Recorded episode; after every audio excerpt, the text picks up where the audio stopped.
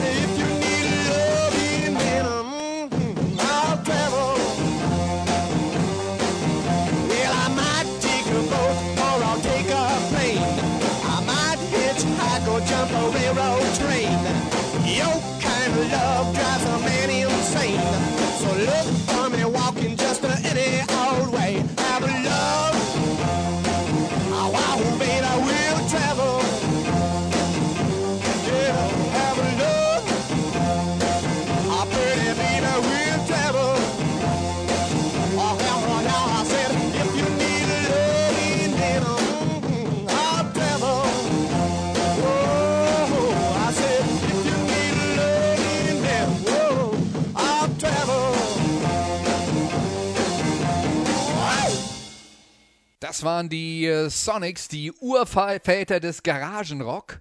Äh, Garagenrock deswegen, weil die Kids damals alle sich Instrumente gekauft haben und in der Garage ihrer Eltern Höllenlärm gemacht haben mit äh, Bassgitarre und was dann eben äh, noch so verfügbar war.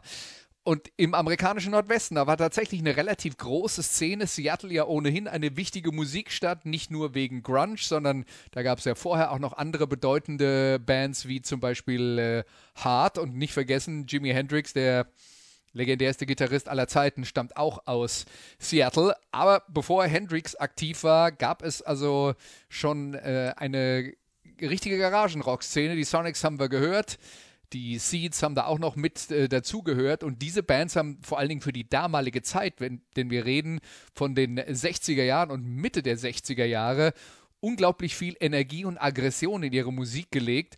Und äh, die Stimme von äh, Sänger Gary Rosley, die ist eben auch nochmal besonders äh, spektakulär, also die Schreie, die er dann da so drauf hat, das war damals absolut spektakulär. Drei offizielle Alben gibt es von den Sonics. Äh, das erste heißt hier uh, The Sonics, das zweite Boom und das dritte Introducing the Sonics.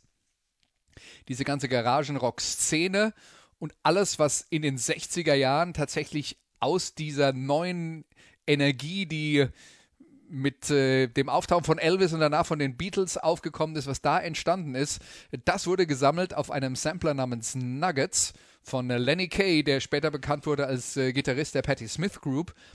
Und äh, all das hat einen äh, riesen Einfluss gehabt auf alle möglichen Bands, die Ende der 70er bis Anfang der 80er Jahre angefangen haben, Musik zu machen, die ein bisschen weg vom Mainstream war. Und da hat Punkrock natürlich dazugehört. Kurt Cobain sagt zum Beispiel über die Sonics, die wir gerade gehört haben, die also wirklich mit primitivsten Mitteln ihre Alben aufgenommen haben, einfach ein Mikro in den Raum gestellt und dann haben alle losgelegt. Kurt Cobain sagt, es ist für mich immer noch der beste Schlagzeugsound, den ich je gehört habe. Und auch eine Band wie die White Stripes sind extrem beeinflusst von dieser Szene. Die Sonics haben sich diverse Male wieder vereinigt, weil die natürlich auch mitbekommen haben, ja, die waren damals lokal relativ bekannt. Die haben eine äh, Reihe von kleineren Hits gehabt, aber sie haben halt gerade in dieser Nuggets-Szene äh, Leute, die dann Jahre und Jahrzehnte später auf diese Garagenrock-Szene aufmerksam geworden sind und äh, sich damit intensiv befasst haben. Da haben die halt einen Haufen Anhänger gehabt und deswegen gab es diverse Reunions. Äh, die Band hat 2015 ein neues Album aufgenommen, waren dann äh, immer wieder auf Tour. Wir reden natürlich jetzt äh, von äh, Männern, die alle deutlich nördlich der 70 Jahre äh, sind. Offiziell aufgelöst sind sie, soweit ich das weiß, nicht. Aber ja, möglicherweise tut sich da noch was bei den äh, Sonics, die mittlerweile auch nicht mehr mit allen Originalmitgliedern dann auf Tour sind. Aber es war nicht nur der Nordwesten der USA, wo es rumort hat, Ende der 60er, auch in der New Yorker Kunstszene, also eine komplett andere Welt. Und aus der New Yorker Kunstszene, da stammen The Velvet Underground. Hier ist I'm Waiting for the Man.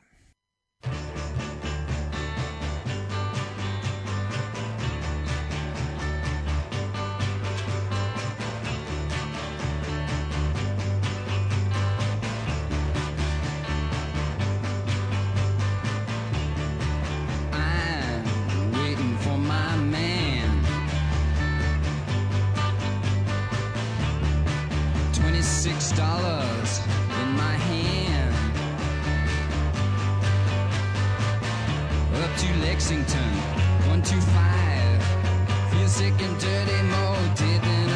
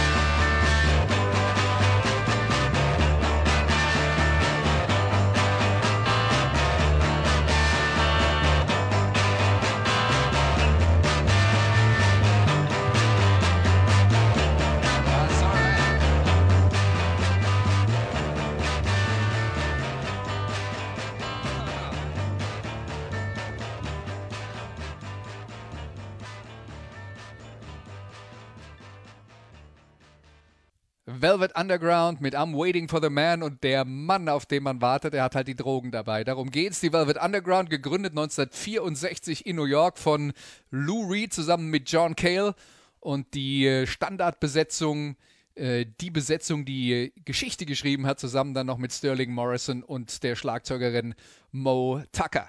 Lou Reed ist natürlich auch im Nachhinein der bekannteste, der aus dieser Band hervorgegangen ist. Der hat vor Velvet Underground schon kommerzielle Songs geschrieben, als Songschreiber gejobbt, aber persönlich hat er sich halt für abseitigere Themen äh, interessiert, die in der Standard-Popmusik keine wirkliche ähm, Abbildung gefunden haben und das waren die Drogen oder Sadomaso und Andy Warhol. Der berühmte Andy Warhol, der wahrscheinlich wichtigste Künstler in der zweiten Hälfte äh, des äh, letzten Jahrhunderts, der ist auf die Band aufmerksam geworden und hat sie quasi, man kann sagen, adoptiert. Er war ihr, in Anführungszeichen, Manager. Ähm, er hatte einen Bereich, in dem er gearbeitet hat, das nannte sich The Factory, also die Fabrik, weil Andy Warhol da ja dafür stand, dass man quasi fabrikmäßig Kunst produziert. Und äh, da haben jede Menge Künstler mit ihm und für ihn gearbeitet. Da haben aber auch alle möglichen Veranstaltungen stattgefunden, unter anderem Konzerte, Multimedia-Veranstaltungen. Und dafür hat er sich die Velvet Underground geschnappt, die 1967 ihr Debütalbum veröffentlicht haben. Ganz berühmt, das Cover ist auch von Andy Warhol, das ist einfach nur eine Banane vorne drauf. Und zusätzlich zu den äh, vier Musikern, über die wir schon geredet haben, kam auch noch Nico dazu, eine Kölnerin, die mit richtigen Namen Christa Pefken hieß. Und äh, die hat noch ein paar Songs auf diesem Album äh, gesungen, auf diesem äh, Debütalbum von Velvet Underground. Es gab dann noch die Platte White Light, White Heat, ein Album namens VU und Loaded und dann ist die Band auseinandergefallen. Verkauft haben die nix. Aber das ist die klassische Band, auf die das Klischee zurückgeht. Kommerziell erfolgreich, nur 100 Leute haben die Platte gekauft, aber die 100 Leute haben alle eine Band gegründet. Und die erste Band, über die man das gesagt hat, war The Velvet Underground. Weil Velvet Underground Einflüsse aus allen verschiedenen Richtungen hatte. Das war teilweise Garagenrock, das, was wir eben gehört haben, uh, Waiting for the Man, ist das punkigste Stück auf dem äh, ersten Album. Dann gab es psychedelische Sounds, Experimente, Kunst, es war eigentlich schon alles angelegt, was später irgendwann mal Alternative oder Independent Rock werden sollte. Das würde alles nicht existieren, wenn es Velvet Underground nicht gegeben hatte. Und da gehört natürlich auch Punkrock dazu. John Cale, der Keyboarder, der ist relativ früh aus der Band ausgestiegen, hat eine Solo-Karriere gehabt in den 70er Jahren, war auch ein wichtiger Musiker, der einflussreiche Alben veröffentlicht hat, auch wenn sie kommerziell nicht super erfolgreich waren. Und Lou Reed, der hat ja tatsächlich ähm, nicht nur künstlerisch wertvolle Platten gemacht, sondern auch Platten verkauft. Walk on the Wild Side ist äh, vermutlich mal ein Hit, den äh, jeder kennen sollte. Und äh, Lou Reed ist auch immer kompromisslos seiner Muse gefolgt, hat immer das gemacht, worauf er Lust hatte und äh, was für ihn wichtig war und trotzdem immer noch geschafft, ähm, eine anständige Anzahl von Alben zu verkaufen. Jetzt haben wir über New York geredet und über die Kunstszene in New York. Eine ganz andere Welt, die gab es ähm, in einer weiteren Keimzelle des rebellischen Rocks, nämlich in Detroit, Michigan und der nahegelegenen Universitätsstadt Ann Arbor. Von dort stammt eine absolute Legende, Iggy Pop. Hier ist Iggy mit seinen Stooges und Search and Destroy.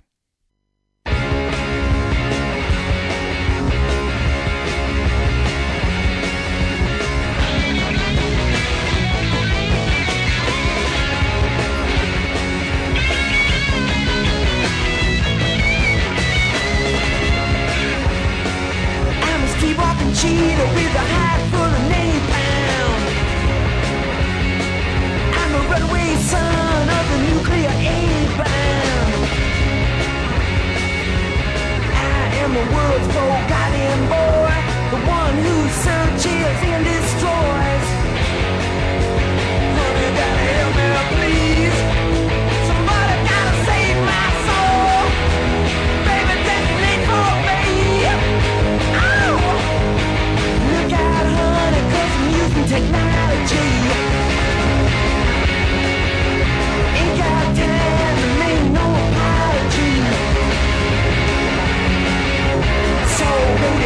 In the dead of night, love in the middle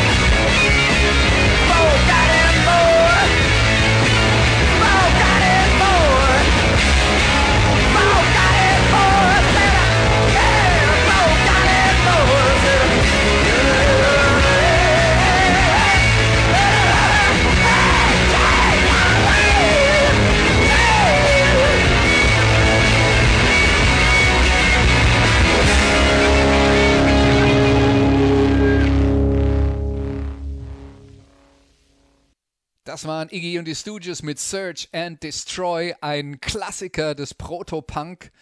Das klingt tatsächlich schon so, als hätte man es 1977 veröffentlichen können und es wäre nicht groß aufgefallen. Das hier war von 1973, also einige Jahre zuvor. Und ich habe es gerade erwähnt, Detroit, eine Arbeiterstadt, Ann Arbor in der Nähe, eine Studentenstadt. Aber die Stooges waren definitiv die Band, die für die Arbeiterklasse stand. Rohe, primitive Rockmusik, teilweise sehr monoton. Auf äh, Virtuosität wurde kein Wert gelegt.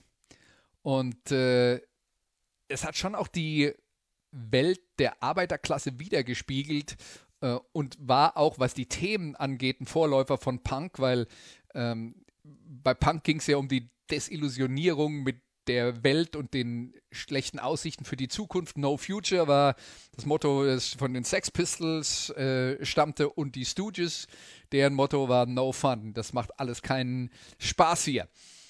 Viel verkauft haben auch die Stooges nicht. Das ist das Thema dieser heutigen Sendung. Das sind alles extrem einflussreiche Musiker, die mit ihren einflussreichsten Aufnahmen wenig Geld verdient haben. Aber live waren sie unvergesslich, weil Iggy, der bis heute immer noch mit freiem Oberkörper über die Bühnen dieser Welt turnt, damals natürlich auch schon, äh, sich abwechselnd entweder mit Erdnussbutter eingerieben hat oder sich selber Schnittwunden zugefügt hat. Also Stooges Auftritte waren immer Extremerfahrungen.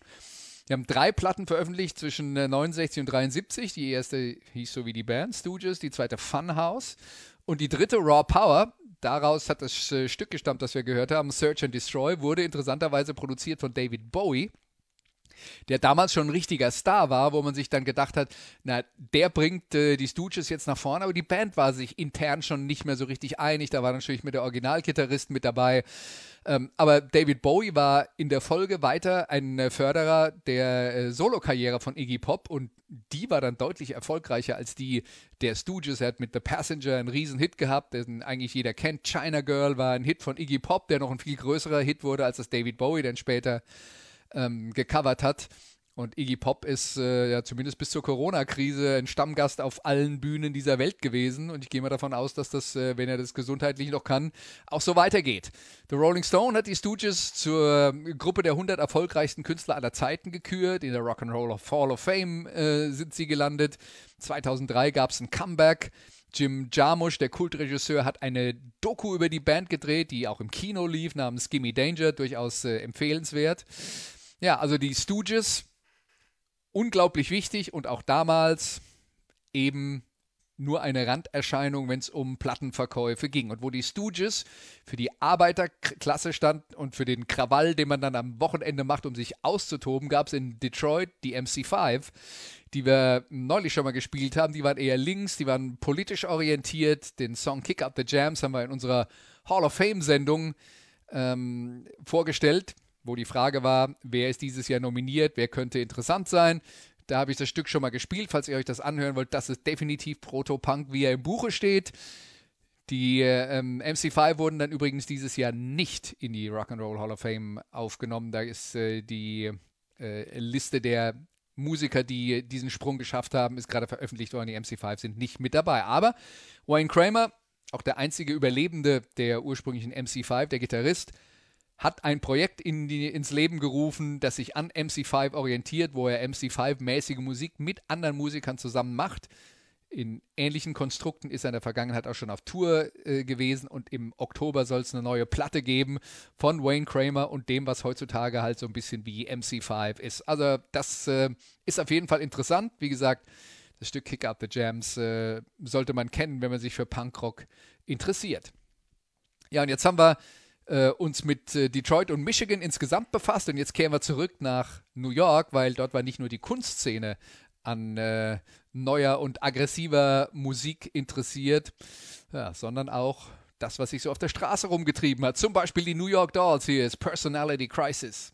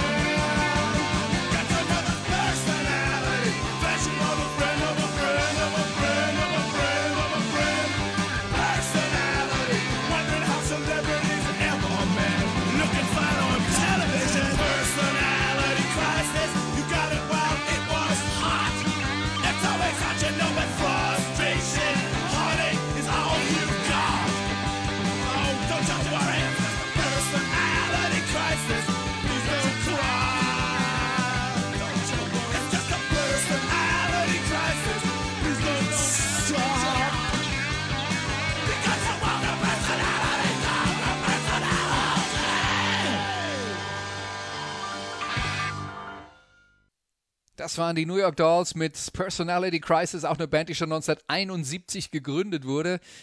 Zwei Alben haben sie produziert in ihrer sogenannten Hochzeit. Auch hier reden wir wieder davon, äh, dass da nicht so viel verkauft wurde, wie sich die Plattenfirma das erhofft hatten. Das erste Album hieß wie die Band New York Dolls, das zweite Too Much, Too Soon, zu viel, zu schnell. Da ging es vor allen Dingen vermutlich um die Drogen. Also auch das eine extrem einflussreiche Band, die zwei Aushängeschilder, Sänger David Johansen und Johnny Thunders, über den wir dann äh, gleich nochmal ein bisschen ausführlicher reden. Beeinflusst von der Glamrock-Szene natürlich. Eine Band, die sich stark geschminkt hat, die Haare auftupiert, ähm, androgyn aufgetreten ist, was damals in den 70er Jahren auch voll in Mode war.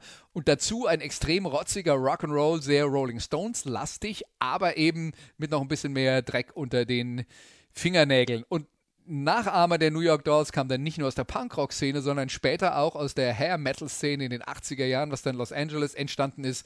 Bands wie äh, Faster Pussycat, Rat oder äh, vor allen Dingen natürlich auch Guns N' Roses. Die New York Dolls, wie gesagt, in ihrer ersten Inkarnation auch nicht so richtig erfolgreich, wurden dann entdeckt von einem gewissen Malcolm McLaren. Marker McLaren, der hinterher berühmt wurde als der Impresario und Manager der Sex Pistols, der sich quasi alles ausgedacht hat, was die Sex Pistols so gemacht haben, also wenn man ihm glaubt.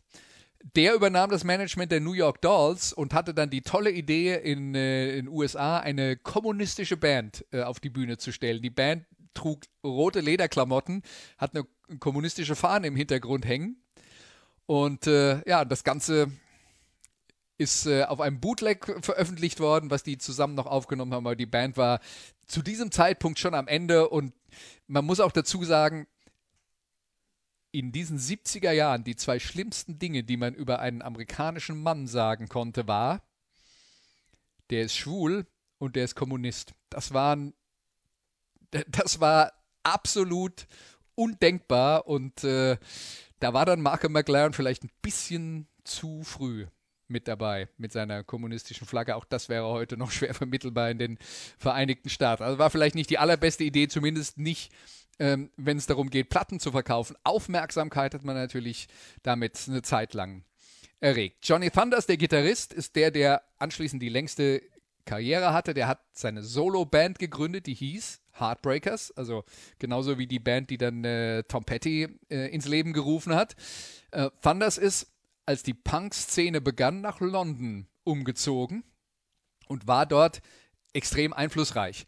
Also die haben quasi den englischen Jungs gezeigt, wie so eine Punk-Show eigentlich aussehen muss. Die Sex Pistols waren äh, sehr beeinflusst äh, von äh, den Heartbreakers, die die Clubs äh, in London alle unsicher gemacht haben. Leider haben sie nicht nur die Musik mitgebracht, sondern auch das Heroin und das hat äh, die Londoner Punk-Szene natürlich extrem beeinflusst. Und Johnny Thunder selbst ist 1991 äh, seiner Drogensucht zum Opfer gefallen, nachdem er sich äh, Jahre, um nicht zu sagen jahrzehntelang durchgekämpft hat und immer wieder versucht hat, clean zu werden. Hat einige sehr einflussreiche äh, Soloplatten auch veröffentlicht, Johnny Thunders. Das äh, lohnt sich absolut, mit dem ein bisschen äh, zu befassen. Die äh, New York Dolls, die waren also die rotzige Version der New Yorker Straßenszene. Aber es gab auch andere Einflüsse in New York, die Punk beeinflusst haben. Und zwar Dinge wie Kunst, da haben wir schon drüber geredet bei Velvet Underground, und auch Literatur. 1975 erschien ein neuer Star am Himmel in New York und der hieß Patti Smith. Hier ist Break It Up.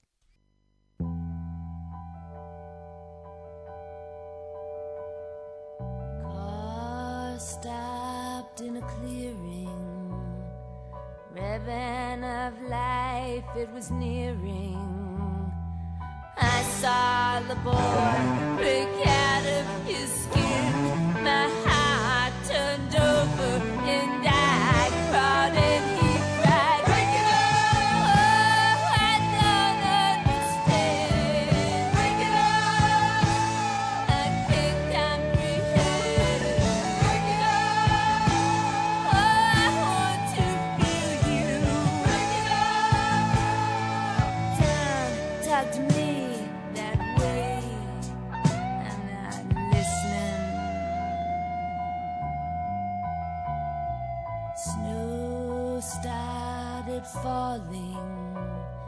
could hear the angel calling. We rolled on the ground. He stretched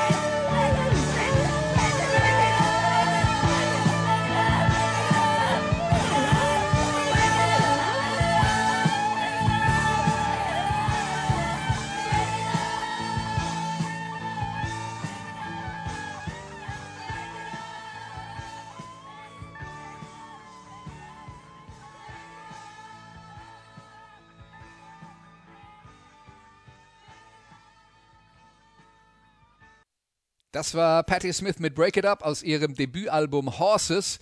Das war dann tatsächlich auch kommerziell ein ziemlicher Volltreffer.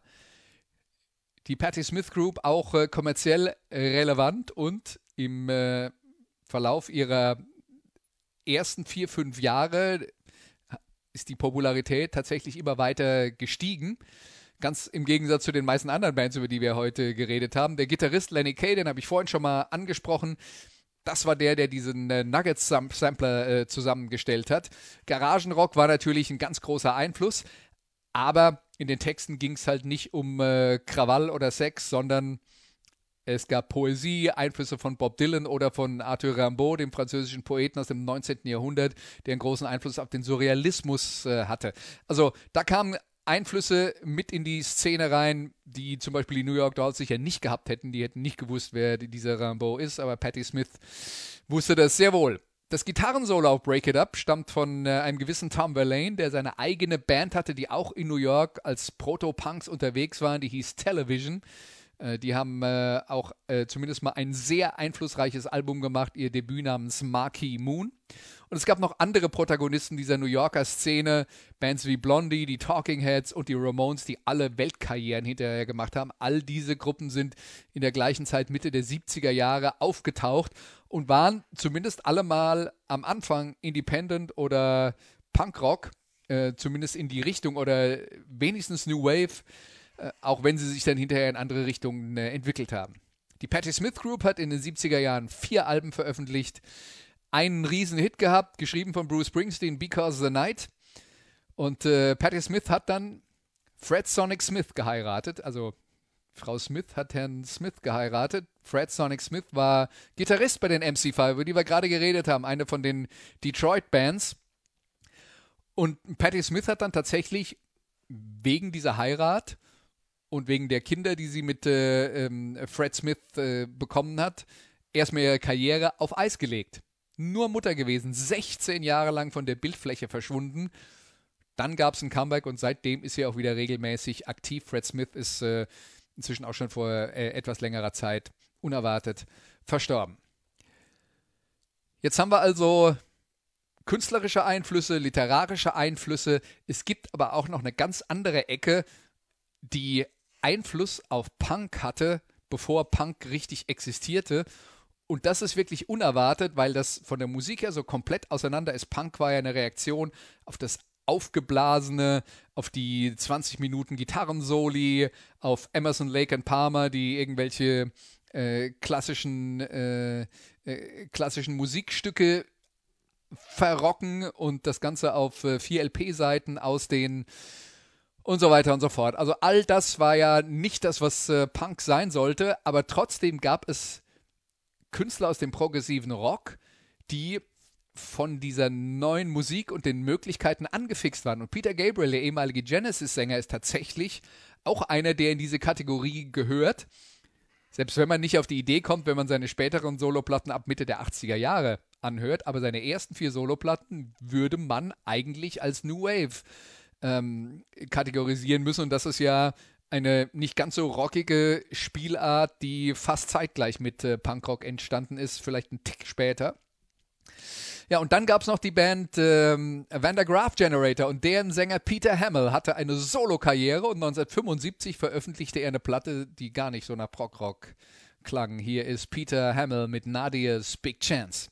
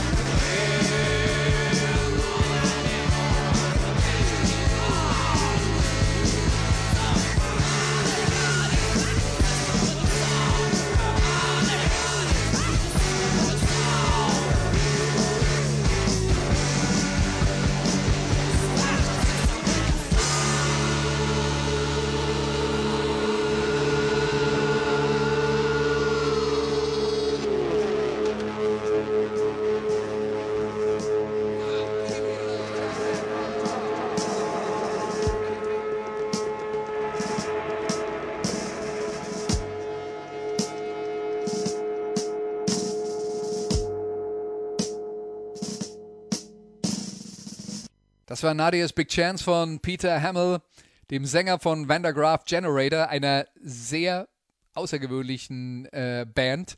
Wie gesagt, progressiv, sehr lange Stücke, Texte, die sich sehr intensiv mit ähm, persönlichen Problemen befassen, die auch ähm, nicht sehr aufbauend und positiv meistens sind. Musikalisch sehr außergewöhnlich, viel Orgel, viel Saxophon, das alles sehr experimentell. Und wie gesagt, P äh, Peter Hamill, der hat eine Solokarriere gestartet und da hat er auch bis heute von äh, Anfang der 70er Jahre eine unglaubliche Bandbreite abgedeckt von allem Möglichen. Das ist also nicht alles Protopunk, aber das Album Nadia's Big Chance, aus dem wir gerade das Titelstück gehört haben, von 1975, das eben schon. Und in den äh, frühen 80ern hat äh, Peter Hamill eine ganze Reihe von Soloalben äh, veröffentlicht, die ungefähr in diese Richtung gegangen sind und zumindest mal eindeutig New Wave beeinflusst waren. Van der Graph Generator, die hat es zwischendurch mal eine ganze Zeit nicht gegeben, aber die sind auch äh, seit einer Weile wieder aktiv, aktuell gerade auf Tour und es ist äh, auch eine Karriereretrospektive von ihnen erschienen, zumindest bei den von den wichtigsten Platten aus den äh, 70er Jahren, wer sich damit befassen will. Peter Gabriel und Peter Hamill, zwei Leute, die dann eher so die intellektuelle Herangehensweise bevorzugt haben. Schroff und herausfordernd und distanziert, ja. Ähm, ganz anders war die Pop-Pop-Rock-Szene in England. Bands, die live in Kneipen aufgetreten sind. Da gab es äh, Formationen wie Eddie and the Hot Rods, Ian Dury und Dr. Feelgood. Hier ist Milk and Alcohol.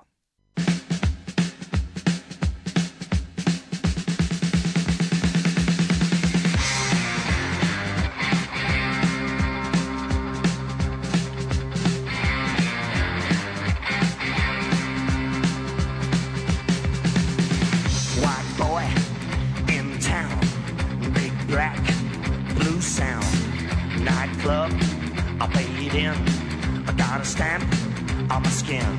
Main attraction, really dead on his feet. Black man rhythm with a white boy beat. They got him on milk and alcohol. They got him on milk and alcohol. Stay put, I wanna go. Hard work, bad show. More liquor,